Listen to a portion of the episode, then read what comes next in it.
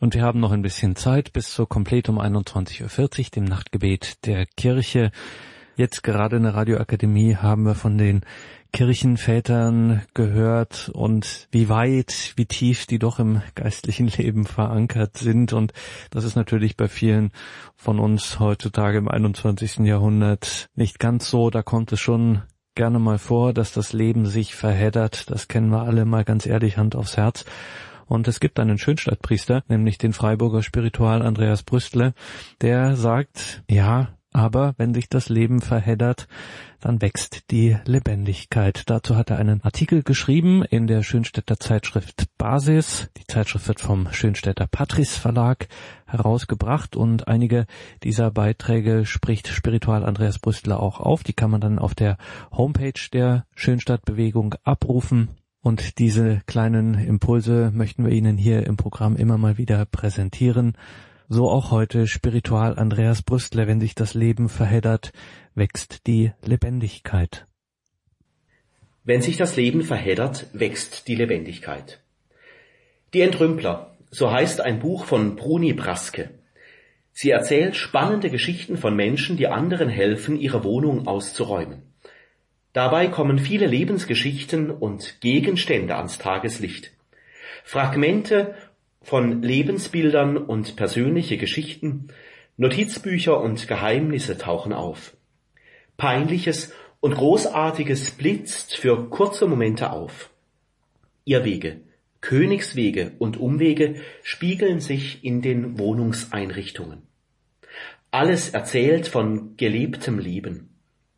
Die Entrümpler begegnen ganz unterschiedlichen Biografien und so manches wird im Gespräch mit ihnen nochmals lebendig. Und oftmals wird das Leben ihrer Auftraggeber dadurch ein wenig runder. Es ist wohl eine Gnade, Entrümpler zu sein, um mit Menschen Biografiearbeit machen zu dürfen. Eine Frage stellt sich je neu, was gibt meinem Leben Sinn und wie habe ich es geschafft, die Weichen des Lebens neu zu stellen? Gespräche ob man sie geistliche Gespräche nennt oder nicht, machen sich oft an Symbolen, Gegenständen, Kleidungsstilen etc. fest, die davon erzählen, welche Bedeutung dies und das in einer entsprechenden Lebensphase hatte.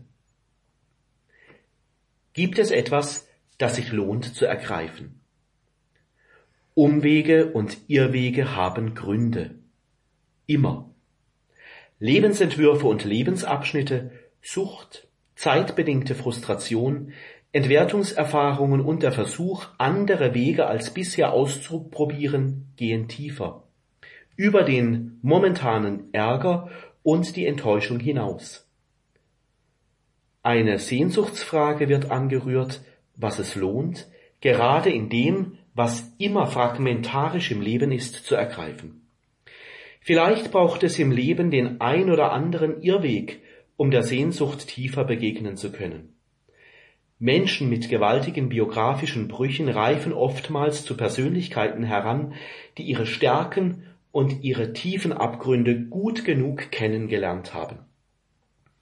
Sicherlich ist dies auch eine Voraussetzung, um authentisch sein zu können. Umwege und das Scheitern bringen einen Menschen nicht nur an die Grenzen des eigenen Könnens und Wollens und konfrontieren ihn nicht nur mit Schwierigkeiten, sondern bringen auch eine innere Bewegung in Gang, die nach dem Ganzen des Lebens fragt. Manchmal zeigt sich eine solche innere Bewegung in Gesprächen ganz nebenbei.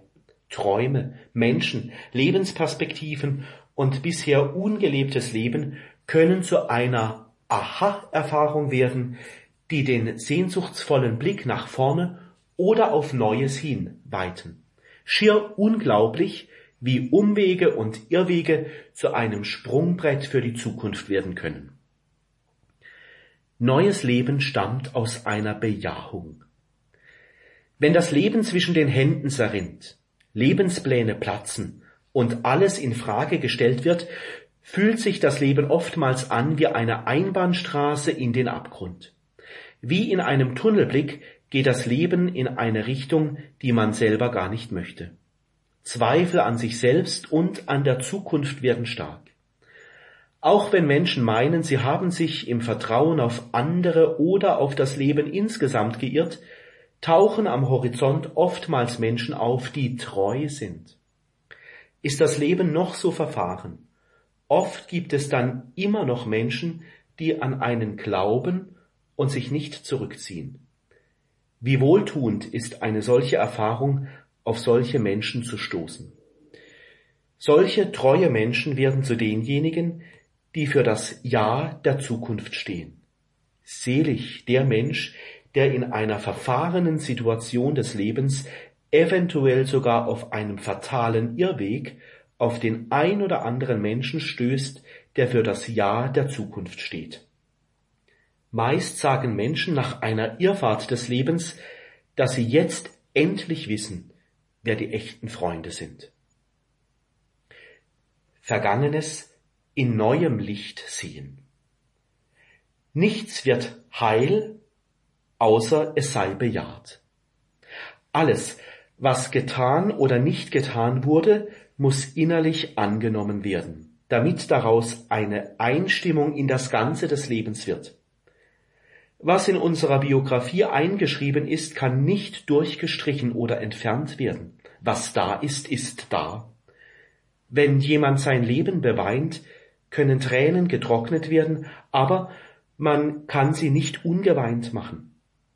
Und dennoch sind die Tatsachen des Lebens doch nicht einfach für ewig das, was sie waren.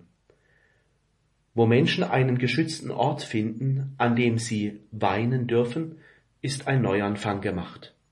Statt sich über blockierte Lebenswege zu ärgern und sich über die vielleicht eigene Schäbigkeit zu lange zu schämen, sind Tränen oft ein Wendepunkt, dass es auch in einer Neuorientierung oder in zweitbesten Lösungen viele Möglichkeiten für die Zukunft gibt.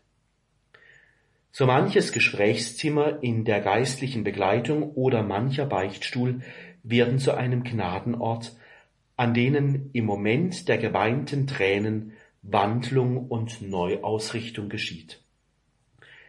Das alte Prophetenwort wird dabei wahr, Zitat, die Finsternis vor ihren Augen mache ich zu Licht, was krumm ist, mache ich gerade. Zitat Ende, Jesaja 42. Kapitel, Vers 16. Irrwege als Suchwege, um zu den Prioritäten des Lebens zu gelangen. Irrwege sind interessant und spannend. Diese Wege erzählen oft von Enttäuschungen, alternativen Lebensentwürfen zum Gewohnten, Müdigkeit von der Übermacht des Alltags oder der Sehnsucht, einfach einmal etwas anderes ausprobieren zu wollen, und oft spielt auch eine Ermüdung im Glauben dabei eine Rolle. Die Seele sucht neu, wohin das Leben in Zukunft gehen möchte. Es fühlt sich bisweilen so an, wie wenn man im Kreisverkehr einige Runden dreht und zu allem Unglück auch noch an der falschen Ausfahrt ausgefahren ist. Einige Menschen verwenden in Gesprächen über ihr Leben immer wieder dieses Bild des Kreisverkehrs in der Suche nach neuen Prioritäten im Leben. Und dabei kommt es oft vor, dass gelegentlich auch eine andere Ausfahrt als gewünscht genommen wird. Um die Richtung neu bestimmen zu können, braucht es einen Haltepunkt, kurzes Pausieren um neu zu schauen, wohin der Weg geht. Und das sogar auch heute noch im Zeitalter von Navigationssystemen. Kurskorrekturen gehen nicht im Handumdrehen oder durch handgestrickte Vorsätze, die man sich in der Eile des Lebens schnell zurechtlegt. Was aus dem Stand heraus als neue Priorität entschieden wird, ist gewöhnlich nicht von langer Dauer. Tragende Prioritäten des Lebens brauchen Zeit und oft auch Umwege und Suchwege. Dort, wo der bisherige Lebensweg eine Unterbrechung erfährt, weil etwas nicht mehr rund läuft, finden suchende Menschen wichtige Prioritäten für ihr Leben. In Exerzitien, Besinnungstagen oder anderen stillen Zeiten ordnet sich die Sehnsucht und das Leben. Manchmal geschieht das jedoch auch beim Schlürfen einer heißen Tasse Kaffee, dem langen Telefonat mit lieben Menschen, bei einem Spaziergang in der beruhigenden Kraft der Natur oder im Lesen einer Bibelstelle, die neu inspiriert. Wie wunderbar, wie viele Spuren uns Gott in unserem Leben legt, selbst in so manchem unangenehmen Irrweg, um neu ins Leben zu finden. Fazit Manchmal hilft es, sich zu irren. Wichtige Menschen und die eigenen Prioritäten und wonach es sich im Leben zu greifen lohnt, treten dann offen zutage. Und in all dem, sogar in den Umwegen, legt Gott uns leise Spuren für das Leben. Das war Spiritual Andreas Brüstler aus Freiburg. Wenn sich das Leben verheddert, wächst die Lebendigkeit. Spiritual Andreas Brüstler hat diesen Beitrag auch in einer Zeitschrift veröffentlicht, die heißt Basis. Das ist die Zeitschrift der Schönstadtbewegung. Und auf der Homepage der Schönstadtbewegung gibt es diesen Impuls auch zu hören, wenn Sie sich da mal umschauen möchten, was so da alles angeboten wird, deutschlandweit von der Schönstadtbewegung, dann schauen Sie bei uns, also auf horeb.org, ins Tagesprogramm, in die Details zu dieser Sendung. Da finden Sie dann die entsprechenden Links. Und jetzt müssen wir auch beten. Um 21.40 Uhr geht's hier weiter mit der Komplett im Nachtgebet der Kirche. Wir gehen ins Bistum Speyer nach Neupotz in der Pfalz zu Pfarrer Marco Richtscheid. Mein Name ist Gregor Dornes. Ich darf mich an dieser Stelle von Ihnen verabschieden. freue mich, wenn wir jetzt gleich miteinander im Gebet verbunden sind. Alles Gute und Gottes reichen Segen Ihnen allen.